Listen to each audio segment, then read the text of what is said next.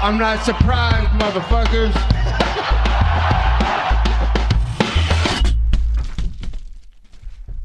What's Up épisode numéro 16, on va parler de UFC Fight Night 167 et surtout de la division euh, lightweight et de son avenir proche. Évidemment deux cartes super importantes pour la division qui sont suivies euh, week-end back to back. Euh, donc la semaine dernière, John Jones a battu Dominique Reyes.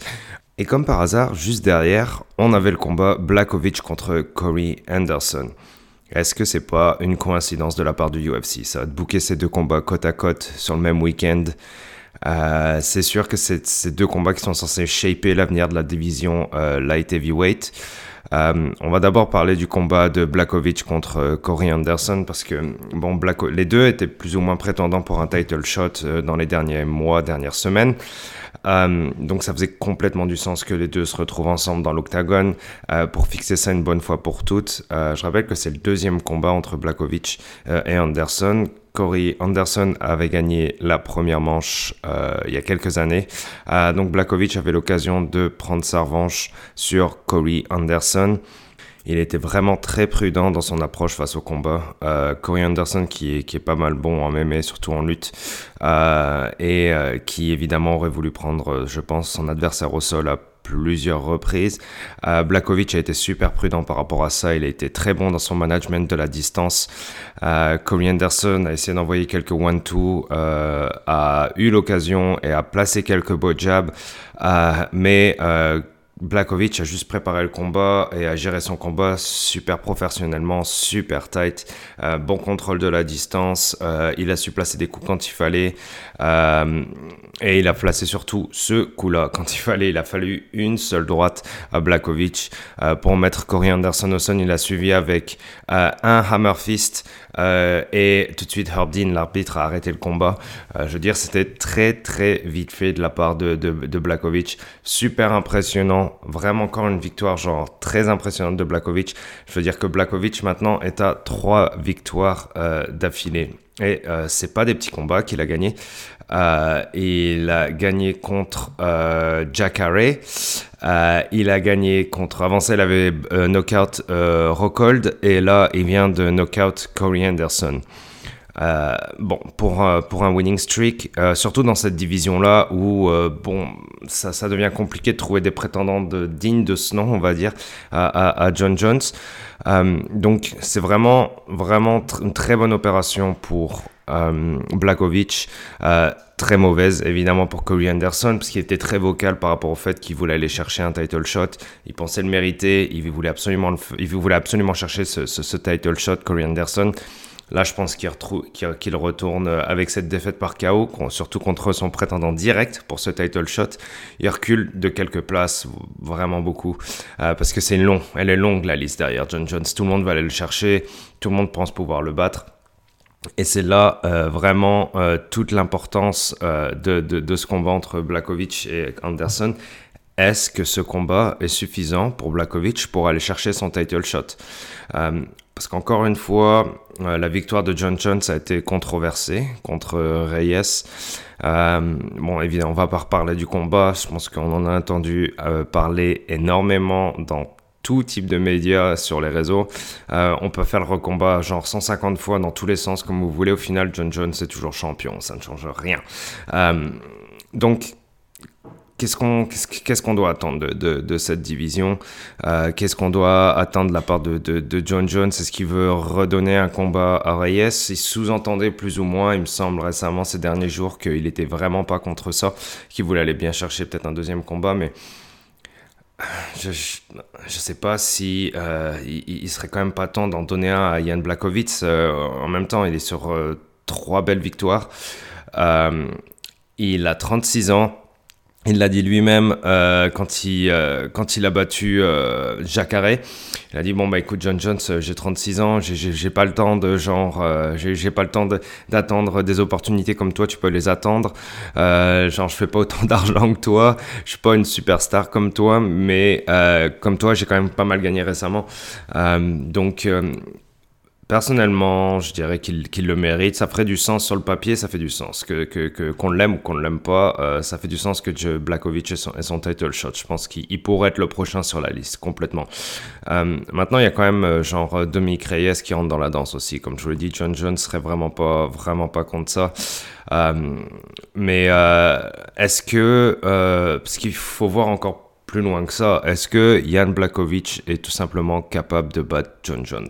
Euh, Reyes, en tout cas, on peut, on, peut émettre euh, la possibilité qu'il puisse le battre parce qu'il a montré dans son dernier combat que bon ben il était quand même à un niveau qui était assez proche, en tout cas au niveau des points et au niveau euh, du, combat en lui-même, peut-être pas forcément sur le papier ou alors dans, dans, dans la légende, mais en tout cas c'était un, un, combat qui était très proche. Ça, on peut absolument pas l'enlever au combat. Est-ce que ce serait la même chose entre Blakovic et John Jones? C'est vraiment dur à prévoir, évidemment. Euh, mais c'est quand on regarde les derniers combats de, John Jones, bon, après, il, il, a quand même, il a quand même été chercher une victoire en TKO contre euh, Gustafsson euh, il y a un peu plus d'un an, c'était en décembre 2018, UFC 2-3-2. mais bon, son combat contre Anthony Smith, bon, euh, décision unanime. Mais encore une fois, certaines personnes étaient là, ouais, peut-être Anthony Smith a gagné, je suis pas forcément d'accord. Euh, surtout que John Jones euh, s'était pris deux points de déduit à cause d'un illegal knee. D'ailleurs, il y a eu deux combats à UFC Fight Night 167 qui ont résulté de disqualification avec deux illegal knee. les deux étaient vraiment genre pas bons, surtout un qui était genre qui était vraiment ridicule. Euh, genre, à un niveau professionnel, comment on peut faire des fautes comme ça euh, J'ai du mal à le croire, à, le comprendre. Bon, après, c'est sûr que dans, le feu de l'action, je peux comprendre qu'il y ait des coups qui partent, mais là, c'était vraiment nasty comme coup. Euh, on ferme la parenthèse, on repart chez les heavyweights. Euh, donc, Anthony Smith, UFC 235 en mars 2019. C'était pas John Jones contre Cormier, c'était pas ces combats exceptionnels, cette toute, toute, cette électricité qu'il y avait autour du combat et toute cette technique. Et euh, vraiment ce combat, au final de genre de, deux hommes qui, qui avaient genre du bif quoi, qui était qui avait un problème contre l'un et l'autre. Euh, et euh, c'était vraiment super excitant comme, comme genre de combat. Et puis euh, aussi pour tout simplement pour le combat en lui-même, où il y avait vraiment du, back and force, des coups, on savait pas qui allait gagner. Enfin, c'était vraiment super excitant. Anthony Smith, on n'était pas là sur, ce combat-là avec John Jones. Thiago Santos, la même chose. Thiago Santos se se fait euh, les ligaments dans le premier ou deuxième round, je sais plus. Euh, mais au final, euh, Santos a envoyé énormément de coups pour, John Jones et s'est énormément bien défendu. Et encore un titre assez contesté, une victoire qui fait pas l'unanimité chez les fans, chez les arbitres non plus d'ailleurs, puisque c'était une décision partagée. Et on recommence avec Dominique Reyes où, bon, certaines personnes sont là, bon, bah, il y a des juges qui ont noté ça 49 à 46, c'est scandaleux, c'est n'importe quoi. Euh, tout le monde s'y est mis euh, à genre euh, à bâcher les juges du Texas qui bon bah peut-être ont pas pris les meilleures décisions mais encore une fois c'était juste un combat serré et John Jones n'a pas ultra dominé son adversaire il, il, domine la division depuis bientôt une décennie mais il est récemment, sur la dernière année en tout cas, il a montré que bon ben il est peut-être un peu dans sa zone de confort ou alors peut-être qu'il euh, genre il ne montre pas son, son, son potentiel euh, à 100%. Euh, il manque quelque chose tout simplement, je trouve, chez John Jones dans, dans la dernière année qui fait que c'est vraiment un killer. Là, c'est j'ai l'impression qu'il est sur des rounds dominants de sparring ou alors il gère euh, son avantage et il gère sa ceinture. Comme, comme, comme Reyes, au final, sur les, les deux derniers rounds, il s'est vraiment dit bon, bah, c'est sûr que là, il est passé en mode professionnel et en mode un peu instant killer où il est parti sur des takedowns, il l'a mis au sol. Bon, il l'a pas dominé au sol, hein, ça c'est pas vrai. Il l'a mis au sol, mais il n'a pas assis sa domination au sol. Loin de là, Dominique Reyes s'est relevé à chaque fois, etc. Euh, donc c'est un peu compliqué. Qu'est-ce qu'on peut aller euh, chercher euh, pour, John Jones Je veux dire, euh, c'est quoi ces options aussi là? Après, s'il va chercher genre Blakovic, qui bat Blakovic encore une fois, peu importe comment, au final, qu'est-ce que ça change? Il aurait la ceinture encore. C'est ça la, finalité de la chose. Euh, qu'est-ce qu'il peut faire, John Jones? Est-ce qu'il peut aller genre une division au-dessus chez les heavyweights? Mais euh, les heavyweights en ce moment, c'est pas ce qu'il y a de plus stable non plus. Hein.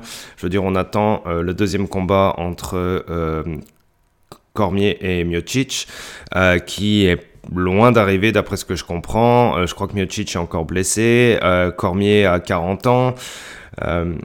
Bon, c'est compliqué. Puis il y a encore, euh, il y, a aussi beaucoup, il y, a la queue derrière. Hein, chez les heavyweights, c'est la même chose. C'est la queue pour euh, genre, bah, pas forcément avec un fighter ultra dominant tout en haut, mais euh, la première, deuxième, troisième place, ça sert les coudes. bon, ensuite il y, a le beef entre John Jones et Israël. Ça c'est plus, c'est vraiment, on part dans la fantaisie à 100%.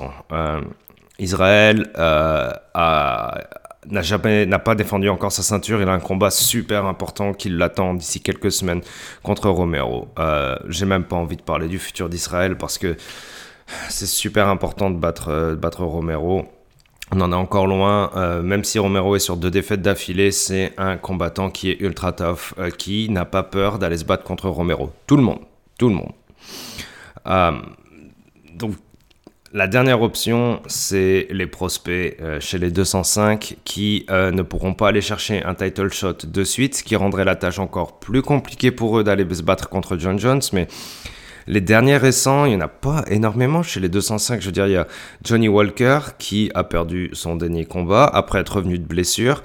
Euh, il y en a un que j'ai noté qui est vraiment très récent, qui a battu euh, Khalil Roundtree euh, sur du ground and pound, qui est un Moldave qui s'appelle Ian Kutelaba, qui était très très impressionnant par contre contre Khalil Roundtree. j'ai vraiment hâte de le revoir ce mec parce que sa performance contre Roundtree était exceptionnelle. Enfin, je veux dire tellement de puissance et de domination qui se dégageait de ce combat. J'ai hâte de le revoir, de le revoir se battre. Euh, mais le problème avec, euh, avec euh, ces, prospects, c'est qu'ils sont vraiment loin en ligne derrière John Jones.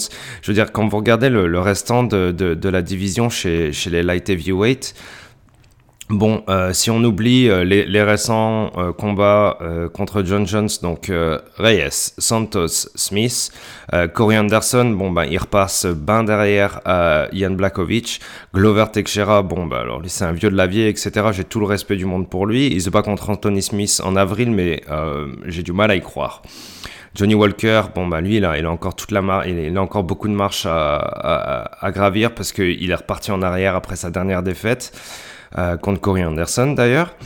Euh, bon, Volkan, Osdemir, bah, j'y crois plus trop. Je pense qu'il est un peu derrière. Il a perdu un peu la hype. Euh, est plus vieux. Enfin, je veux dire, bah, il y a beaucoup de fighters qui sont vieux là-dedans aussi, quoi. Euh, genre Glover Teixeira est plus vieux. Euh, bah, Yann Blakovic aussi, lui, je pense qu'il a gagné un title shot. En tout cas, il le mérite, mais 36 ans, etc.